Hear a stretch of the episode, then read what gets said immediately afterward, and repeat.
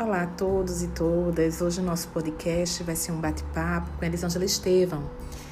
Elisângela é psicóloga hospitalar, também é psicóloga clínica da perinatalidade e da parentalidade. Eli, muito obrigada por ter aceitado o nosso convite para a gente poder discutir um pouco e falarmos sobre a atuação do psicólogo nas UTIs neonatal.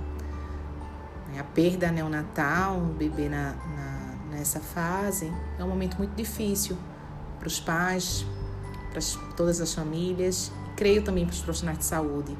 Então, a ideia do nosso bate-papo de hoje é entendermos um pouco de como os profissionais de saúde podem atuar de uma forma mais humanizada e acolhedora nesse aspecto. Vamos conversar um pouco?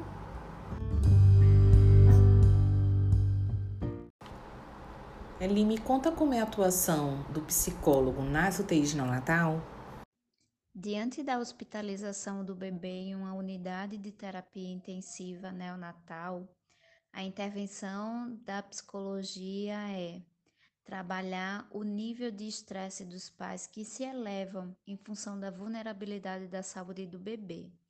Buscamos ajudar a puérpera, o pai e a família a ultrapassarem a angústia, o medo provocado pela internação os primeiros dias e horas são muito difíceis por diversos fatores, entre eles a separação logo a nascer. Toda mãe e pai planeja, idealiza que vai dar tudo certo, que o bebê vai nascer e que vai para a maternidade e que em nenhum momento vai precisar desses cuidados de uma unidade de terapia intensiva, mas nem sempre isso é possível. Durante o momento da visita, os pais passam a se familiarizar com um ambiente desconhecido, um ambiente cheio de aparelhos, de barulhos, um ambiente aparentemente intimidador. Eles precisam se submeter às normas e às rotinas da instituição. O nascimento inesperado é um momento brusco de corte e interrupção do processo de construção do bebê.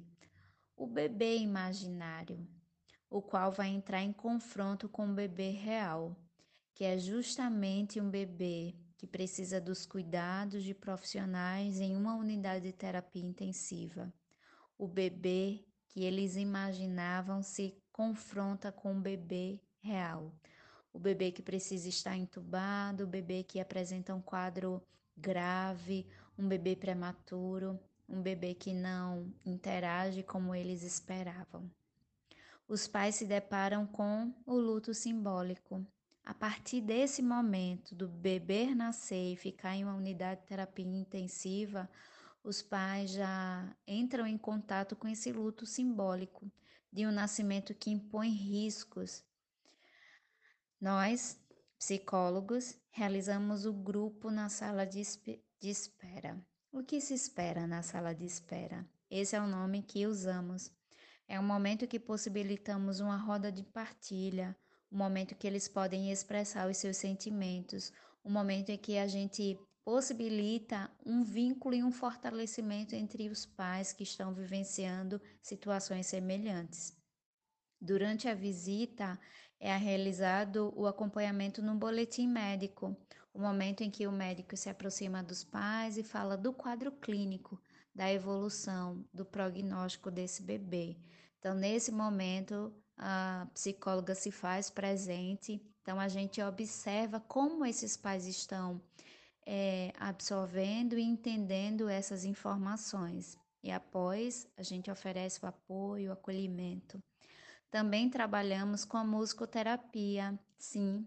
No momento da visita, a gente coloca uma música instrumental, ambiente, para que a gente possa proporcionar uma tranquilidade na relação e vinculação entre mãe, bebê e pai.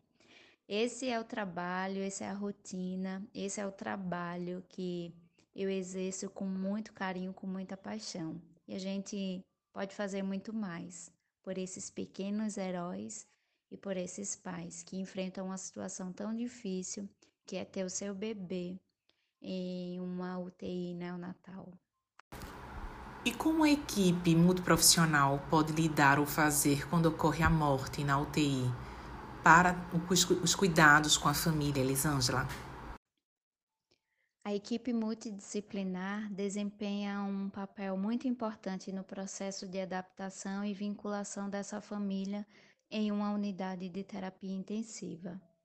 E quando a morte chega em uma unidade de terapia intensiva neonatal, é um processo muito difícil e difícil para todos os envolvidos.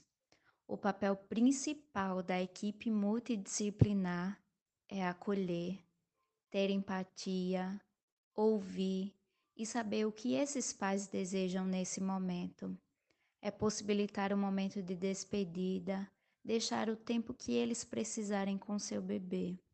É possibilitar memórias. E isso qualquer um de nós podemos oferecer.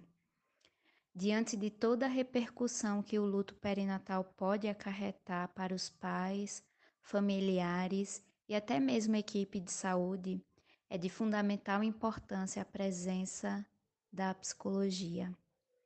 É importante que essa dor, a dor da perda, seja dita, vivida, sentida, refletida e elaborada, mas nunca negada.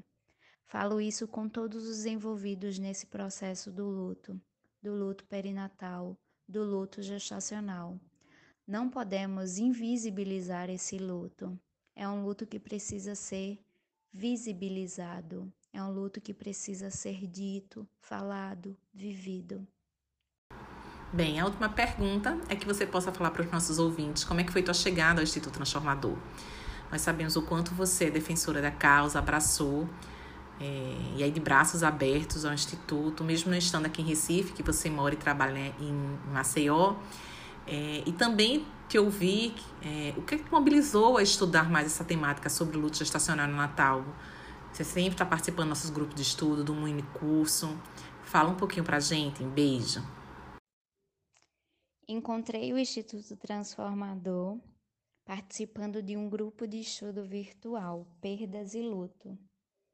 Uma turma pequena, online, de forma remota mas que fez um grande diferencial na minha trajetória. Foi muito gratificante conhecer essa causa tão nobre que o Instituto Transformador abraçou. Aprendi muito em cada encontro. E o que me motivou a buscar mais conhecimento sobre o luto gestacional, o luto perinatal, foi saber e entender que Quantas mães e pais vivenciaram esse luto gestacional ou perinatal e foram silenciados? Quantas mães e pais não puderam ter nenhuma memória desse momento? Quantas mães e pais foram desrespeitados em relação ao que eles desejavam? Também foi a partir da minha prática que me despertou para buscar mais conhecimento sobre essa demanda. Acompanhei um casal e um bebê que passou 96 dias hospitalizado na unidade de terapia intensiva neonatal. Foram dias de muitas expectativas, de tristeza, foram dias desafiadores. Enquanto profissional, acompanhar esses pais mas foram dias que enriqueceram muito enquanto profissional. Aprendi ali na prática, quando o médico foi dar a má notícia de que o bebê estava muito grave e que daquele momento ele não conseguiria mais. Foi ver o desespero, a revolta desses pais, o silêncio que me possibilitou a enxergar que eu posso fazer muito mais, que eu posso oferecer muito mais do que eu ofereço em escuta, acolhimento, em orientações. É, essa é a minha busca incessante em oferecer um acolhimento empático, acolhedor, diferenciado, profissional para mães e pais para profissionais que, na sua prática, vivenciam um luto, uma perda gestacional ou neonatal. Elisângela, muito obrigada por esse, por esse bate-papo, por estar realmente trazendo esse teu olhar e essa tua atuação tão humanizada e acolhedora junto a essas famílias e também sensibilizando os demais profissionais de saúde na instituição que você atua. Eu acompanho teu trabalho, né, que a gente está sempre trocando, e eu vejo o quanto isso é necessário, importante ser dado continuidade. Obrigada mais uma vez e na próxima semana vamos continuar com o nosso podcast do Instituto Transformador. Um grande abraço a todos e todas.